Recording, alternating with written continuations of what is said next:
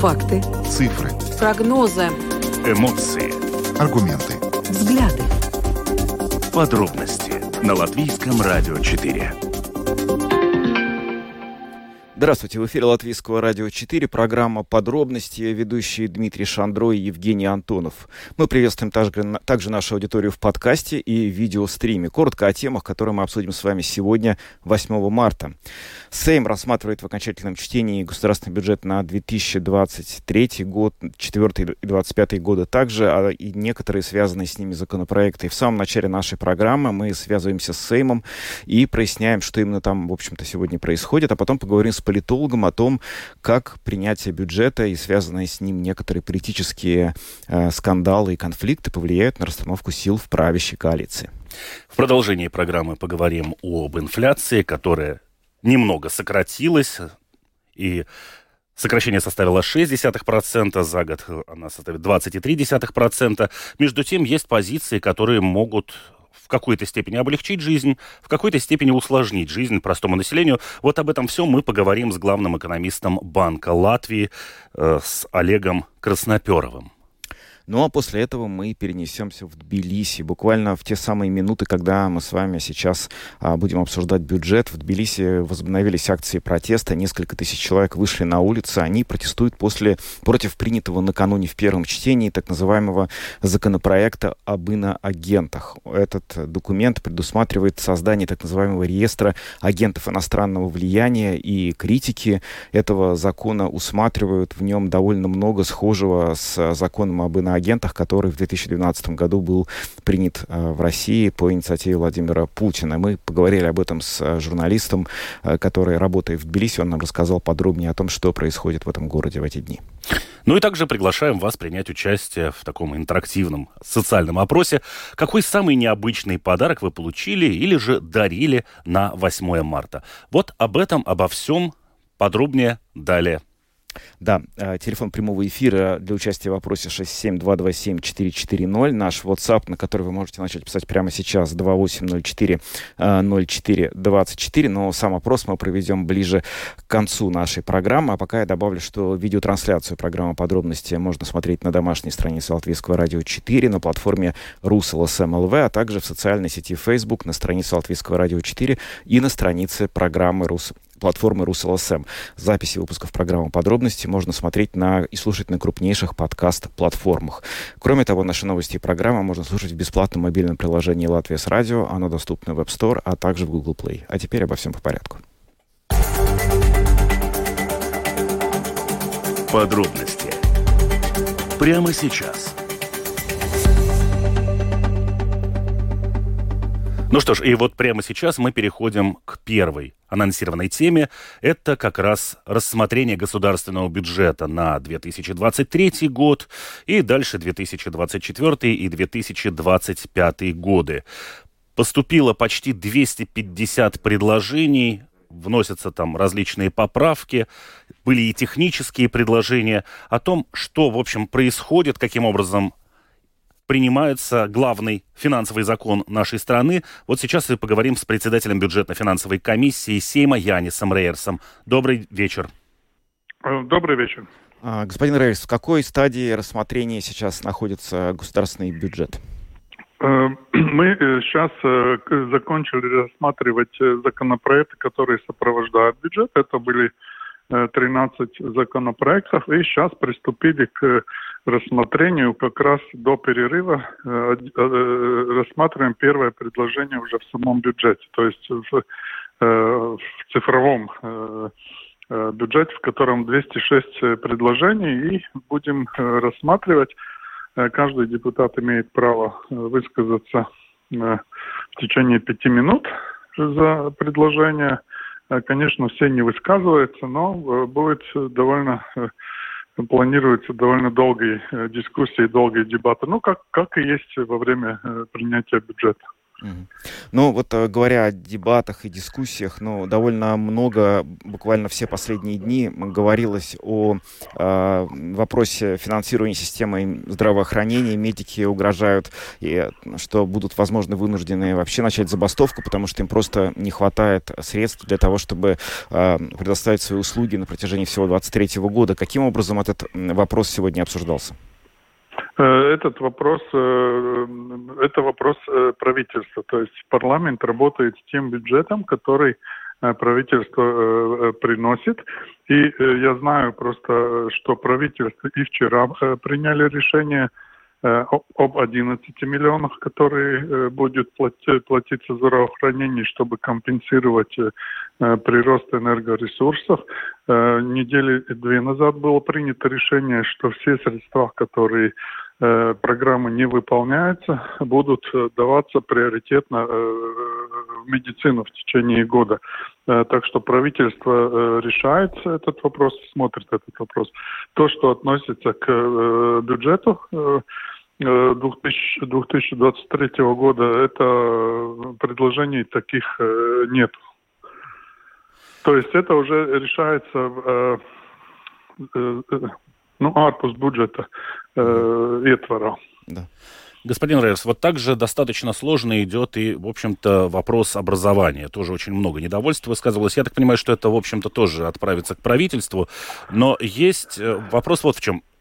Сейчас указывается, что цифры, которые вот в бюджете в данный момент мы видим, они могут быть еще уточнены. Но в то же время господин Каринч говорит, что денег у нас есть столько, сколько денег есть, и их больше не станет. То есть насколько вообще реально, что какие-то деньги будут найдены, или если будут найдены, то за счет чего? Нет, э, парламент э, не ищет деньги. Э, в законе написано, что парламент, если принимает решение, то он должен указать на истоки финансирования. Э, у нас таких возможностей нет. Мы можем указать правительству на то, что нужно решать э, вопросы, ну, как по медицине, ну, в дискуссиях было, но я уже повторил, что по медицине правительство очень активно работает, и тоже по образованию. И хочу заметить просто, что если мы последние 4-5 лет в среднем давали с, примерно 25 до 31 миллиона в год на э, повышение зарплаты педагогам, то в этом году это 65 э, миллионов. Сумма на этот год 65 миллионов. Это э, практически э, чуть ли не два-два с половиной раза больше, чем каждый год. Конечно, мы ищем, правительство ищет резервы, чтобы выполнять график с э, сентября, но это работа правительства, и э, она будет этим заниматься. А, господин Рейс, благодарим вас за то, что присоединились к нашему эфиру, и удачно вам сегодня завершить процесс принятия бюджета. Большое спасибо. Всего доброго. Спасибо. Это был Янис Рейерс, председатель бюджетно-финансовой комиссии Сейма, и он рассказал нам о том, как сейчас в эти минуты латвийский парламент обсуждает и принимает в окончательном чтении а, законопроект о государственном бюджете на 2023 год и рамках бюджета на 2023, 2024 и 2025 годы. Ну, собственно говоря, а, вот э, тот вопрос о здравоохранении, который мы сегодня вот начали обсуждать, вот несколько последних дней мы его очень активно дискутировали в нашей программе подробности. И э, дело в том, что ряд медицинских организаций говорят, что средств, которые выделены в бюджете на этот год, будет недостаточно. И нехватка этих средств, она огромна, она может превышать 100 миллионов евро, которые требуются в сфере здравоохранения, но как бы она их не, а, не получает. И вот а, сегодня премьер-министр Кишьянис Каринш в интервью программе 900 секунд сказал, а, что порядка 11 миллионов евро дополнительно будет найдено в этом году на то, чтобы выделить средства медикам, но, возможно, добавится еще, но это, в общем, не решит их проблем. И сегодня в программе «Домская площадь» Инга Берзани, председатель комиссии комиссии Сейма по социальным трудовым вопросам а, высказал свою точку зрения по поводу того, каким же образом, собственно, решить долгосрочно проблемы финансирования медицинской отрасли. Вот что она сказала. Я думаю, что в медицине, а, в общем, нужен закон о финансировании здравоохранения, ну, этот закон был как бы, были попытки его принять в предыдущем 13-м Сейме, но до конца то, что предложило Министерство здравоохранения, как бы оно не было достаточно хорошо, если так можно сказать, чтобы Сейм его утвердил. И а, вот сейчас э, как раз в одних из первых заседаний в прошлом году мы дали это задание Министерству здравоохранения а, работать над планом финансирования здравоохранения. А, потому что, ну, конечно, всегда можно говорить, что денег мало и денег а, нужно больше, и трудно с этим не согласиться, особенно в здравоохранении. но обязательно нужно и пересмотреть то, где эти ресурсы не так, ну, как бы эффективно э, используются. И самое главное, как сделать эту систему такой, чтобы с года на год не нужно было бы бороться за финансирование здравоохранения. И вот для этого, конечно, нужен этот э, закон финансирования – Э, совсем недавно Министерство финансов устроило семинар вместе с Министерством здравоохранения о том, как это работает в Эстонии. И на этом семинаре участвовали и, а, и министры, и, а, и специалисты, эксперты Эстонии. Ну, один из, вариантов принять или, ну, как бы взять пример при э, этот то, то, как делается в Эстонии. У них есть э, специальный фонд здравоохранения, и а, я теперь буду звать, по-моему, 13% с, с налога э, Социального налога, насколько я помню. Да, да, социального apdrošināšanas piemaksas с этого э, каждый год э, определяется для здравоохранения. Э, чтобы это сделать в Латвии, это не хватает того, что мы а, вот просто скажем такой процент и все, это надо смотреть э, в общем со всей позиции бюджета. Инга Берзани, председатель комиссии Сейма по социальным и трудовым вопросам, была сегодня в эфире наших коллег программы «Домская площадь». Но мы продолжим еще обсуждать уже не совсем цифры бюджета, скорее процесс его принятия, поскольку есть информация о том, что нынешние вопросы образования, э, образования, медицины и его финансирования вызвали конфликт, в том числе и между премьер-министром Кришинисом Кариншем и министром здравоохранения Лигой Мендельсона. И Каринш даже обвинил ее в том, что они все время выпрашивают деньги, и деньги выделяются и немалые, а тем не менее все они расходуются достаточно неэффективно и без реформ. В общем-то, это все финансирование не имеет никакого смысла. У нас сейчас э, на связи политолог Кристиан Розенвалдс. Вот попробуем разобраться непосредственно с тем, что же происходит в датском королевстве. Господин Розенвалдс, здравствуйте. Добрый день. Ну, э, как-то расскажите, пожалуйста, как вам видится сейчас расстановка сил в правящей коалиции вот после этих последних напряженных э, недель, дней, когда стало ясно, до какой степени э, острое вот это вот расхождение во взглядах на вопрос финансирования, в частности, медицины? Ну, я не думаю, что там что-то есть э, э новое. Да? Мы живем в правительствах, э, которые коалиционные очень долго. У нас никогда не было правительства без коалиции. И, безусловно, э, мы должны соглашаться и с тем, что ну, компромисс, он никогда не бывает таким, ну, когда все говорят хоп и все рады. Такого компромисса, это, может быть, в мечтах только есть. Обычно это так, что, типа, есть так называемые разводы, кого-то уговаривает, кого-то угрожает, кому-то э, как-то условно покупает, э, и всегда есть э, недовольные но на самом деле главный вопрос, что было по-другому, что было больше довольствия, чем недовольствия, потому что иногда бывает компромисс, когда все недовольны, иногда бывает компромисс, когда все немножко довольны. Да? Это с одной стороны. С другой стороны, если мы говорим по поводу уже того случившегося факта, который действительно был такой очень эмоциональный всплеск э, премьера, которого такого я даже не видел, да?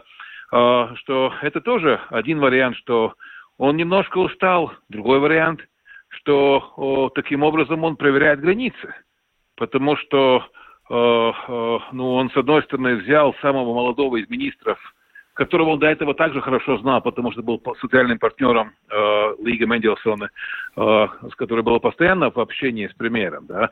Он, он, он просто-напросто, условно говоря, э, поставил ее на место. Э, так бывает в людских отношениях всегда, потому что даже, условно говоря, между соседями бывает, что типа кто-то становится выше, кто-то становится ниже, и мы проверяем как бы ну, субординацию между нами, да, э, между людьми. Ну, вот пример, возможно, воспользовался ситуацией и немножко как бы приглушил, а то, а не дай бог, еще она начнет какую-то инициативу, слишком высоко запрыгнет, если так это можно пере, перефразировать, да. С третьей стороны, а, потому что немного сторон этого процесса, если так сказать, да, а, ну, премьер упрекает в отсутствии реформ, но хотя, а в чем другие реформы? А где реформы всех других отраслей, которые как бы тоже, на самом деле, даже иногда называются реформами?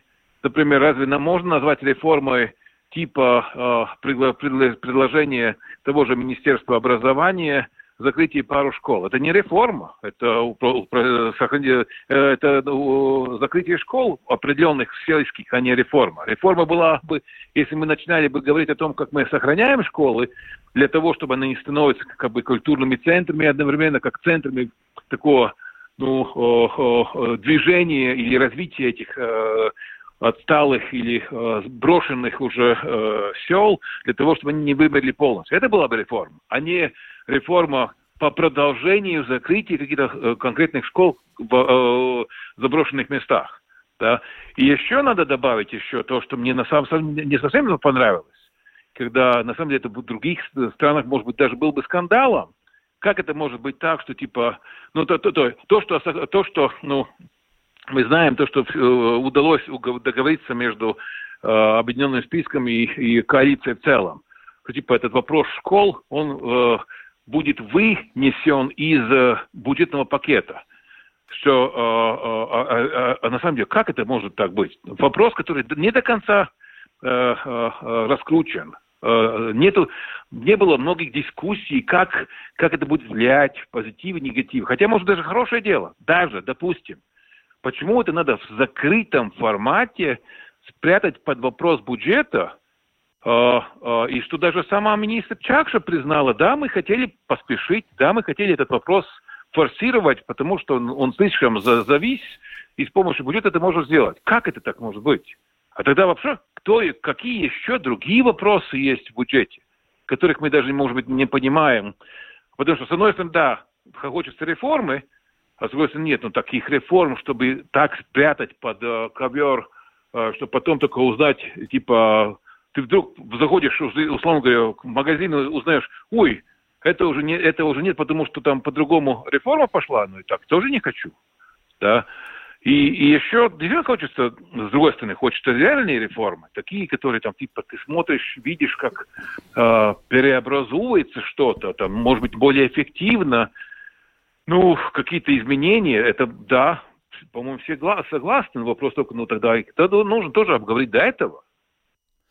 Господин вот Розенвалдс. мои взгляды на первые на, на, на, на то, что вы спрашиваете. Господин Розенвалдс, вот вы упомянули такой аспект, как проверка силы или проверка границ. А то, что происходит вот сейчас при принятии бюджета, например, оппозиция и, в общем-то, позиция. Да? Фактически все предложения, которые были предложены оппозицией, были развернуты, и это было сделано совершенно открыто, и об этом тоже Кришинин Скаринш вслух сказал. При этом на, мой, на моей памяти при формировании этой самой коалиции было сказано, что это будет коалиция конструктива, а не постоянного отказа от предложений оппозиции. Ну, знаете, вы сами, слава э, э, Богу и слава вам, напомянули то, что я тоже хотел добавить, да что это тоже очень, очень знаковая вещь, да, потому что, да, именно при формировании бюджета, а не потом, есть возможность создать новые, э, новую форму общения, более конструктивную. Э, но обычно у нас это так и происходит, что типа сначала во время бюджета, что самое главное, э, типа мы играем старую игру «Я начальник, ты дурак», а потом вдруг мы будем опять уже через пять минут, после уже принятия бюджета, такого, как он есть, без вообще любых э, инициатив оппозиции, говорит, ребята, ну давайте сейчас будем дружно, конструктивно и тому подобное. Ребята, вы уже пропустили этот момент. И вопрос действительно в другом. Почему у премьера или у людей коалиции не было тех советников, которые напомнили, ребята, у нас есть возможность построить по-другому.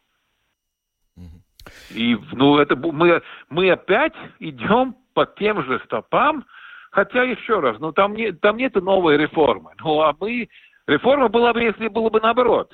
Типа, мы наконец-то прислушались, э, э, вникли в вопросы, посмотрели, что есть день хорошее, и сделали, сделали самое лучшее. Нет, мы сделаем так, как мы хотим. Ну, я начальник и дурак, но это так мы живем. Ну, что там нового? А, Кристиан Розенвалдс, политолог, прокомментировал для нас ситуацию в правящей коалиции по итогам вот этой вот э, дискуссии по поводу бюджета и финансирования медицинской сферы. Господин Розенвалдс, спасибо, что присоединились к нашему эфиру. Ну, и я так понимаю, что в целом у нас, в общем, ситуация, как сказал господин Розенвалс, если его перефразировать, зачем чинить то, что работает? Как бы что ни называть, а работает коалиция, в общем, по старому отработанному принципу. У нас есть большинство голосов, и мы принимаем все, чего хотим. Ну, да. Э, в общем, а, будем смотреть, что будет, как ситуация будет развиваться дальше. Очень любопытно, говоря о том, а, что сегодня вот будет, видимо, все-таки принят в окончательном чтении бюджет, как на это отреагируют, в частности, медицинские ассоциации, которые еще по сообщениям вчера были э, настроены чрезвычайно решительно. Но это покажет вот ближайшие дни, когда, безусловно, мы за этими событиями будем следить и будем вам Э, все рассказывать. Ну а пока у нас э, следующая тема и небольшая радостная новость. Инфляция, рост которой мы фиксировали на протяжении, я думаю, уже полугода, если не больше, наконец-то стала снижаться. В феврале она снизилась до 20,3%. С одной стороны, даже 20,3% кажется очень высокой цифрой, но с другой стороны, все-таки это небольшое снижение по сравнению с теми цифрами, которые мы видели до сих пор. Но вот э, надо ли нам уже, можем ли мы наконец считать, что э, рост инфляции остановился, или нам э, еще надо еще подождать с оптимистичными прогнозами. Об этом мы сейчас спросим главного экономиста Банка Латвии Олега Красноперова, который с нами на прямой видеосвязи. Олег, добрый вечер. Здравствуйте. Итак, э, хотелось бы, конечно, поаплодировать э, тому, что цифры, пугающие население аж двухзначными значениями, идут вниз потихоньку. Но так ли все здорово и так ли все радужно, что инфляция у нас снижается, или все-таки нет? Потому что если посмотреть чуть более подробно на вот эти самые цифры, мы выясняем, что базовые жизненные потребности продолжили дорожать, а это уменьшение ставки инфляции, в общем-то, это заслуга подешевевшего топлива, подешев... и вот этих вот энергоресурсов? Ну, э, сейчас инфляция действительно уже понемногу снижается. Вершина инфляции уже позади, э, потому что в конце прошлого года инфляция была 22%, сейчас уже 20%, и инфляция продолжит снижаться. Уже во второй половине этого года мы увидим э, снижение инфляции до 10%, а в следующем году инфляция в Латвии может составить все 4%. Что дает основание для такого оптимизма? Если мы сейчас посмотрим на мировые цены на энергоресурсы и продовольствие, то они снижаются. Мировые цены э, уже снизились на довоенный уровень, и поэтому через какое-то время, через да, это отразится и на динамике потребительских цен в Латвии. И на самом деле это, это снижение инфляции постепенно видно уже в февральских данных.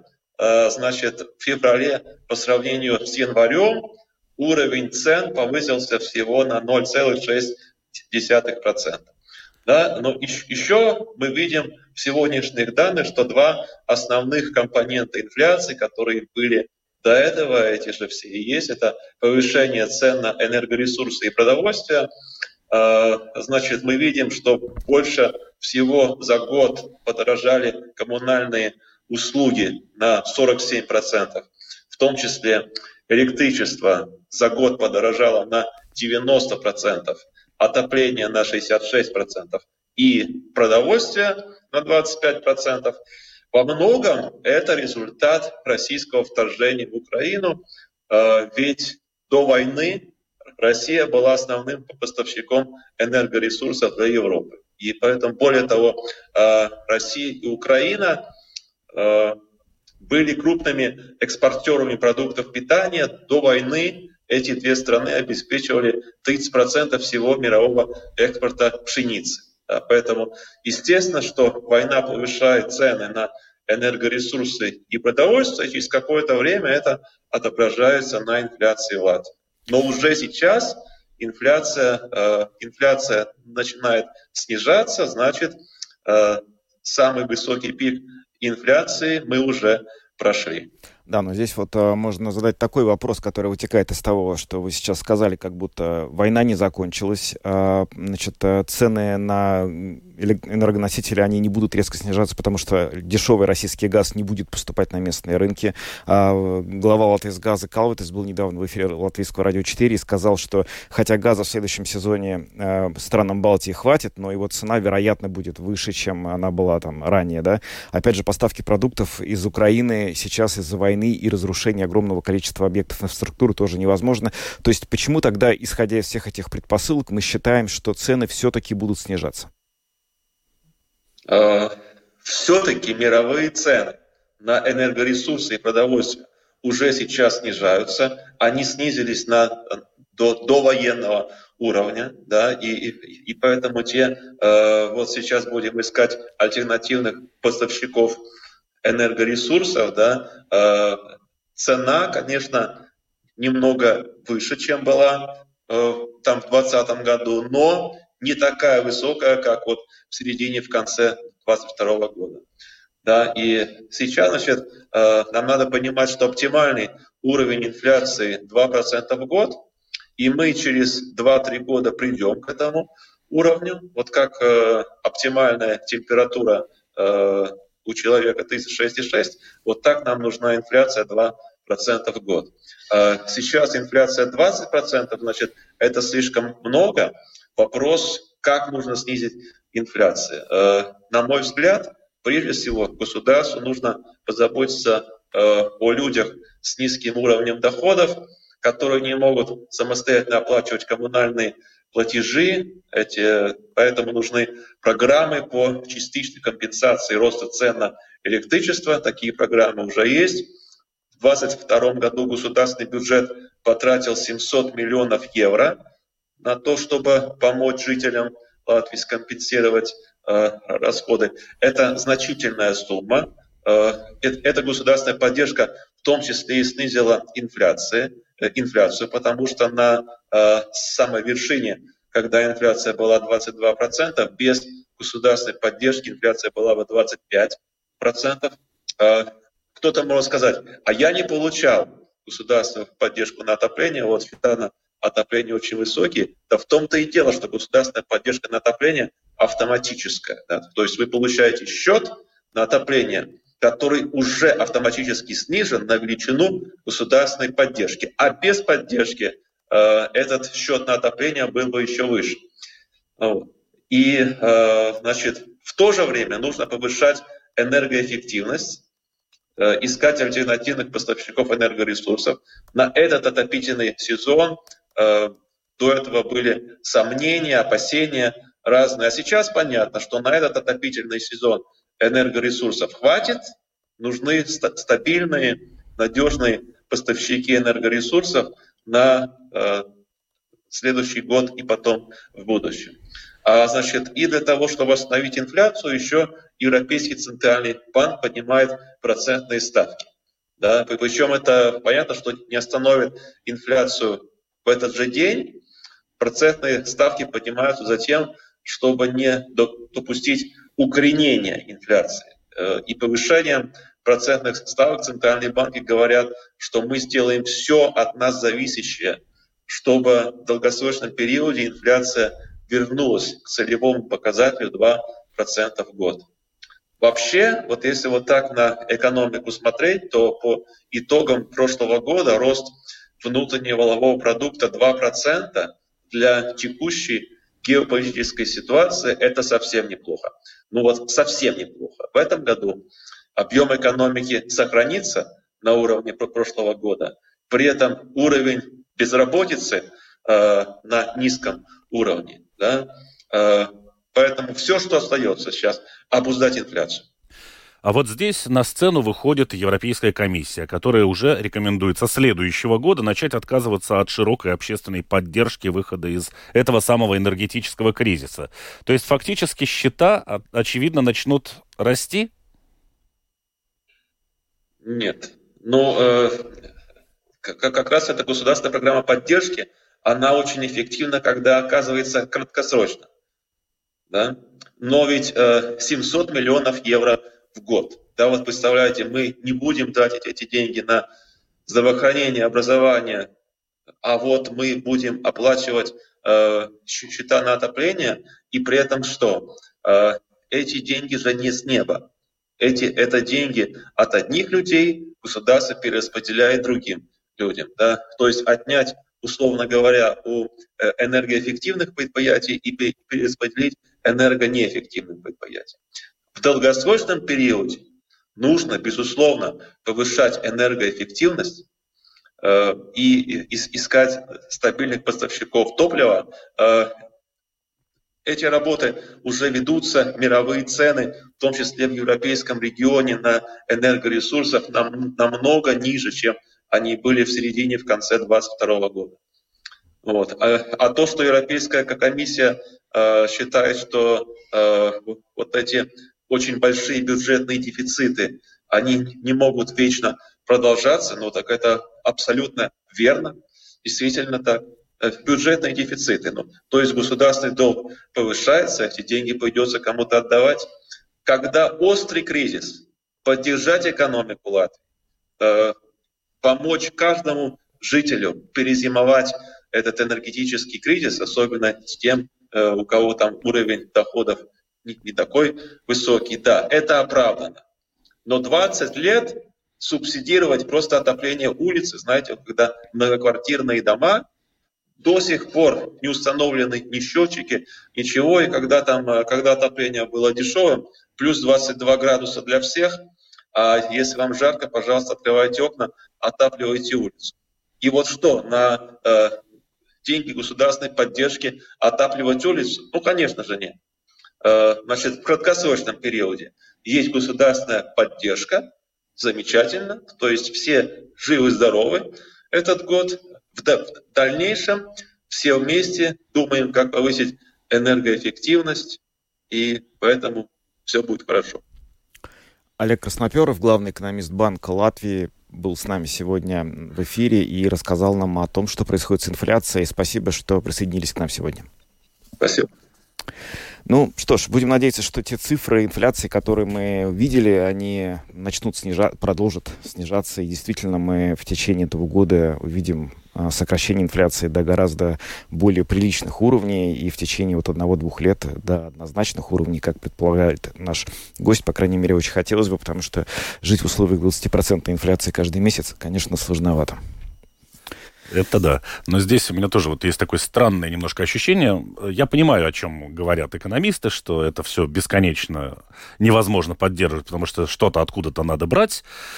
Но в любом случае это мне напоминает ситуацию, когда ты, вот ты тонешь потихонечку, тебе дали спасательный круг, при этом не научили плавать, и говорят, ну все, друг, дальше уже сам. Мы тебя, значит, поддержали в краткосрочной перспективе, а там потом, может, река пересохнет. Но ты пока барахтайся.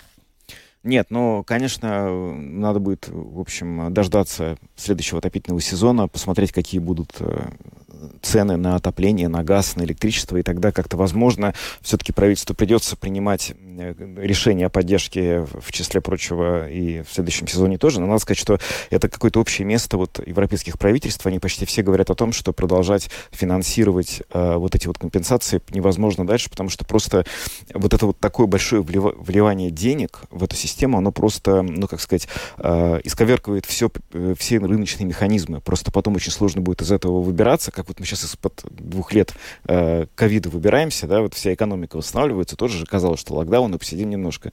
Оказалось сейчас, что все не так просто. Ну ладно, будем двигаться э, к следующей теме. Мы расскажем о том, что происходит в Грузии. Второй день подряд там массовые акции протеста. Они начались, на самом деле, вчера, после того, как местный парламент в первом чтении принял закон, который окрестили законом об иноагентах, потому что он предусматривает создание единого реестра агентов иностранного влияния. Ну, в общем, в чем идея? Идея в том, чтобы вот каким-то образом навести порядок в системе финансирования общественных организаций, потому что, мол, неизвестно, кто им деньги перечисляет. Но проблема тут такая, что ровно такая же аргументация была у президента России Путина, когда в 2012 году по его инициативе, на самом деле, ну, близко к тому, в России был введен закон об иноагентах. Это произошло буквально через год после того, как э, в, в России прошли массовые акции протеста против э, фальсификации выборов в Государственную Думу. А, дело в том, что Грузия, она находится, ну, как сказать, не то, что она кандидат в Евросоюз, но она находится близко к тому, чтобы получить статус Евросоюза. И уже после того, как этот закон был, законопроект был принят в первом чтении, очень жестко европейские структуры отреагировали. Было неоднократно сказано, что этот вот э, законопроект, он абсолютно не соотносится с ценностями ЕС. Э, главы МИД стран Балтии э, в специальном заявлении призвали Грузию, в общем, пересмотреть это свое решение. В общем, для того, чтобы понять, что же происходило и происходит в Тбилиси в эти дни, мы связались э, с нашим коллегой, корреспондентом испанского информагентства ФФ в Тбилиси Михаилом Вигнанским. И вот что он нам рассказал. Расскажи, пожалуйста, про вчерашние митинги, насколько они были массовыми и как вообще они проходили. А, были они достаточно массовыми, были они достаточно эмоциональными, настолько, что э, полиция задержала 66 протестовавших. Это люди, которые э, нарушили закон объективно, и можно было видеть это в, э, эфире. Э, все телекомпании вели прямые трансляции, поэтому видели, как в полицейских бросали коктейли Молотова, палки, камни. В ответ спецназ применял, соответственно, слезоточивый газ, применял водометы. Итак, 66 человек задержанных, более 50 полицейских пострадали. Это все, что мы имеем, как говорится, в сухом остатке. Политические последствия того, что происходит, они, э, очевидно, будут очень значительными для Грузии, для ее будущего. Какими они будут конкретно, сложно сказать. Э, видимо, для того, чтобы сделать какие-то разумные прогнозы и э, заниматься аналитикой, нужно, чтобы страсти немножко утихли. Э, сейчас э, люди сегодня опять выйдут на улицы. Э, сегодня э, провел брифинг э, председатель правящей грузинской мечты, который сказал, что принятый в первом чтении вчера законопроект отправлен в Венецианскую комиссию. Через три месяца, когда Грузия получит экспертную оценку этого самого авторитетного э, на этом направлении органа, тогда и можно будет говорить, будет ли приниматься и как будет приниматься, в каком виде, во втором и третьем чтении этот закон. Естественно, режет слух такая коннотация, как закон об иностранных агентах, не режет слух, хотя должно было бы резать э, разъяснения, которые поступали бы от властей до того, как э, выносился и обсуждался этот закон. Он был инициирован про лояльное властям движение сила, сила народа, не только лояльным властям, она состоит из бывших членов грузинской мечты. Но вот мало работали с обществом, не объясняли, зачем это, почему вдруг такая необходимость. Ну и плюс, конечно, Э, массированное, массовое, недов... массированные упреки Запада и массовое недовольство не только местного общества, но и э, западных партнеров Грузии. И даже невозможно перечислить, кто только не призвал Грузию отозвать этот закон. Почему? В чем цель э, как бы этого законопроекта? Это на, на поверхности финанси... прозрачность финансирования неправительственных организаций. Дело в том, что Э, сейчас это в недостаточной степени происходит, то есть в недостаточной степени обеспечивается прозрачности. Ну, например, лично у меня были вопросы, когда э, в прошлом или позапрошлом году в Тбилиси были крупные акции против строительства одной из э, больших ГЭС. Такие ГЭС для того, чтобы быть энергонезависимой Грузии нужна. Говорили тогда, писали, что такие акции могли подстегиваться в том числе в финансовом смысле, из э, России. Также есть, э, как говорят власти, опять сошлюсь на них, а, есть, э, и часто мы это наблюдаем, действительно, достаточно радикальные молодежные организации. Вот кем они и как финансируются, общественность должна знать. Такая позиция у властей, к сожалению, мало было достаточно адекватных разъяснений на этот счет, что и привело Э, к выступлениям. А вот во что переросли эти выступления, это уже очень плохо. Но на самом деле ведь речь не только о том, что недостаточно, может быть, проинформировали местное население. Очень большую вот э, озабоченность высказали и западные политики. Сегодня вот совместное заявление МИД стран Балтии опубликовали. И, в общем, глава э, внешней, внешней политики Евросоюза Барель тоже заявил о том, что этот законопроект в нынешнем виде не согласуется с принципами Евросоюза. А насколько вообще вот это вот, я, я понимаю, там, что что есть желание как-то э, понять, прозрачно ли финансирование определенных общественных вещей, но насколько вообще действительно здесь э, далеко готовы пойти власти, и можно ли предположить, что они, чтобы добиться этой прозрачности, они готовы э, повлиять на, получается, на шансы Грузии войти, получить статус э, кандидата в Евросоюзе? Э, в первую очередь надо понимать э, грузинское общество. Давление немедленно или не немедленно. Э, при э, режиме Саакашвили потребовалось несколько дней, чтобы пружина э, вошла бы в обратный ход, скажем так. Не простит грузинское общество, 80% которого ориентировано на интеграцию евроатлантические структуры, а, скажем так, э, сворачивание с прозападного курса. Я бы не стал драматизировать ситуацию, потому что э, действительно за годы правления грузинской мечты достигнуты ну, самые большие успехи на этом пути. Достаточно перечислить соглашение об ассоциации, получении безвизового режима, соглашение о свободной торговле. И вот очень обидно, конечно, что Грузия в прошлом году не получила э, статус кандидата, но получила европейскую перспективу. Это все в копилку Э, грузинской мечты. Сейчас вся эта критика, это, конечно, большие репутационные потери.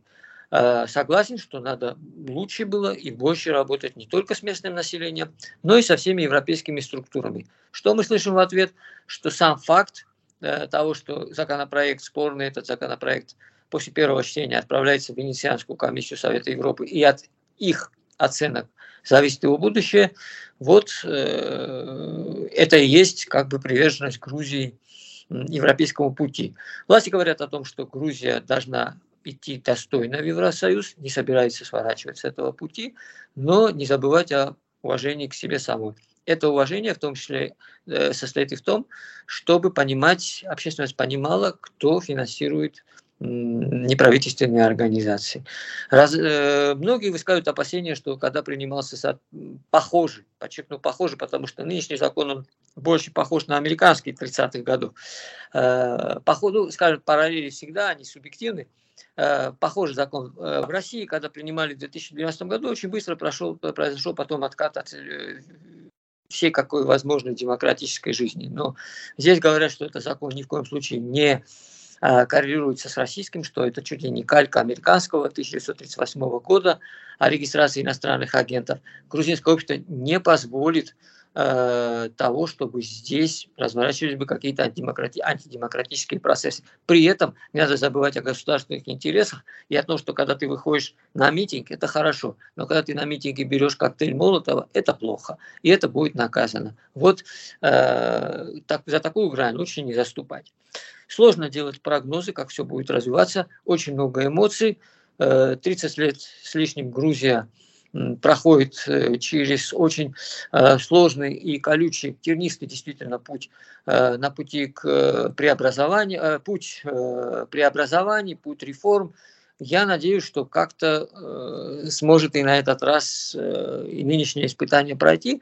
Будет очень сложно. Вопросы, естественно, как это всегда бывает, к правящей партии почему, зачем, насколько своевременно, как быть э, западными партнерами, достаточно ли с ними работали, как быть с местным обществом, потому что начинают преподаватели вузов, заканчивая футболистами Тбилисского «Динамо», э, Ихвичи Кварацхеля, который сейчас главная звезда Грузии, играет за Наполи, все э, высказывают недовольство. Грузия – это Европа. Да, Грузия – это Европа. Значит, нужно действовать, быть умнее, цивилизованнее. Михаил Вигнанский, корреспондент испанского информагентства FF Тбилиси, рассказал нам о драматичных событиях, которые связаны с принятием нового закона об иноагентах в Грузии и митингах протеста, которые не стихают там второй день. Ну а мы сейчас переходим к самой приятной части нашей программы. Сегодня мы, конечно, не можем не поздравить дорогих женщин, девушек с праздником 8 марта. И в честь этого события мы хотим провести опрос. И просим вас звонить нам в прямой эфир и ответить на вопрос вопрос. Какой самый необычный подарок а, вы получали? Мы ждем этих ответов от дам или дарили от мужчин на 8 марта. А, телефон прямого эфира 67227-440 или пишите нам на WhatsApp 2804-0424. Ну, надо сказать, что сегодня, 8 марта, было довольно много э, мероприятий в Риге, прошел митинг и шествие. А вот у нас, кстати, есть первый звонок. Здравствуйте. Добрый вечер. Здравствуйте. Ну, я вот женщин поздравил, это все хорошо, но я хотел бы к вам обратиться. Вы как пятая власть, да, считаете? Вот. Сделали бы какой раз опрос насчет медиков. Как они, жители, относятся к обслуживанию медиков, Самое, как бы, как, потому что вот недавно я пришел Вы знаете, в поликлинику, мы сейчас и не, не будем. Спасибо за, спасибо за звонок. Но вот если у вас есть жалобы на работу медицинских сотрудников, то вы, пожалуйста, их вот в те инстанции, на которые жалуетесь, или в вышестоящие инстанции. У нас сейчас 8 марта, праздничный день, и давайте поговорим о чем-нибудь хорошем и весеннем. Например, о том, какие подарки вы дарили. Может быть, которые вы подарили сегодня, или которые вы подарили раньше, но хотели бы об этом рассказать. 67227-440 или 2804-0424. Как ты поздравил своих, Дима? Я, ну вот на самом деле я пытался сегодня промоделировать как-то ситуацию для себя с вопросом э, странностей подарков. То есть э, обычно, ну, мы преследуем какие-то цели. Я понимаю, когда там на день рождения кто-то приходит и говорит, ну вот, на «отвяжись» это называется, что-нибудь подарить, то, что потом люди пытаются передарить. А потом, чтобы этого не происходило, этот подарок еще подписывают, чтобы нельзя было уже дальше его пустить по кругу. Но вот что такое странный подарок? Чтобы порадовать кого-то... Слушай, у нас есть звонок. Да. Здравствуйте, вы в прямом эфире. Алло. Да. Э, слышите, а вы помните, как в Писании написано, скажем, что э, Соломея попросила у этого Ирода, она попросила голову Иоанна Крестителя. Да, была такая И пришлось отрубить ее. К сожалению, такой подарок женщины просят. Ну, ну не, ну... Это было давно, это, это было Соломея. Это было довольно давно, и я боюсь, что э, никто из тех, кто участвовал в этих событиях, не может сейчас позвонить нам в эфир. Здравствуйте, в Алло. эфире. Да. Здравствуйте. Ну какой дурак вам звонил? Какой ну, дурак? Ну давайте звонил? не оскорблять. Ну, да, расскажите лучше, ну, какой это... подарок вы Значит, получили я очень довольна тем, что кто-то додумался, наконец, у нас в Латвии, не скрывая, произносить об этом празднике, поздравлять и желать и всего подобного. Вы сказали, какой важный подарок. Первый важный подарок – улыбки мужчин, доброта, внимание, цветы. Раньше времени отпускали домой с работы. Женщины, идите, отдыхайте, готовьтесь и тому подобное. Ага. Спасибо за праздник. До свидания. Улыбки мужчин – это действительно подарок, да? Ну, вот я боюсь, что, наверное, странного подарка мы, наверное, и не дождемся, может потому быть, что странная, цветы может быть, странная улыбка будет достаточно странным подарком. Здравствуйте, вы в прямом эфире. А, добрый вечер. Банальные цветы, они украшают женщину, а женщина цветы украшает. Угу. И мужчине приятно, и самой женщине приятно. Ну, а потом можно еще послачить там, пирожное, там, топчик, там, не ломая себе долго голову. И всем будет хорошо. И мужчине, и женщине. Беспроигрышный вариант. Спасибо. Ну, есть еще звонки, давайте послушаем. Здравствуйте, вы в прямом эфире. Э, добрый день. Э, ну, в первую очередь хочу поздравить всю прекрасную половину человечества с весенним праздником. Желать всего самого наилучшего, весны в душе, улыбок. Ну, а что касается необычного подарка, ну, один раз я пошел, так скажем, нетрадиционным путем, ну, цветы, понятно, святое дело. Вот, но я решил это в другом виде преподнести. В общем, я купил э, розы. Специально для этого встал рано утром, побежал на цветочный рынок, благо он недалеко. Вот. И, ну, в общем-то, я знал, во сколько обычно супруг просыпается. Вот. Но домой пришел тихонечко, я оборвал все лепестки с бутонов у этих роз.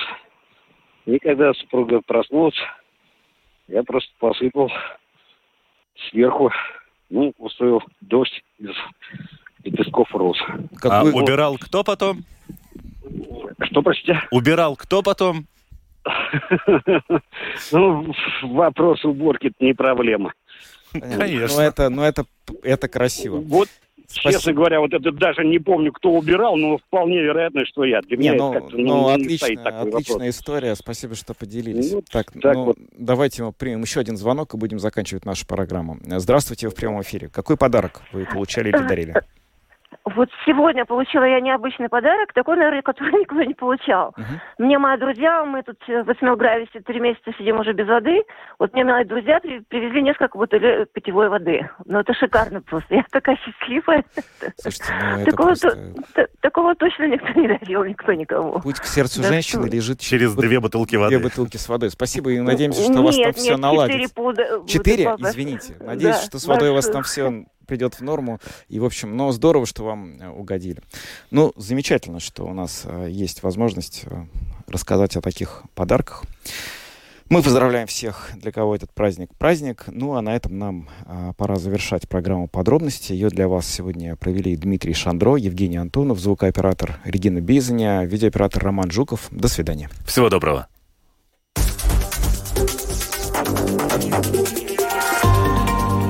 Латвийское радио 4. Подробности по будням.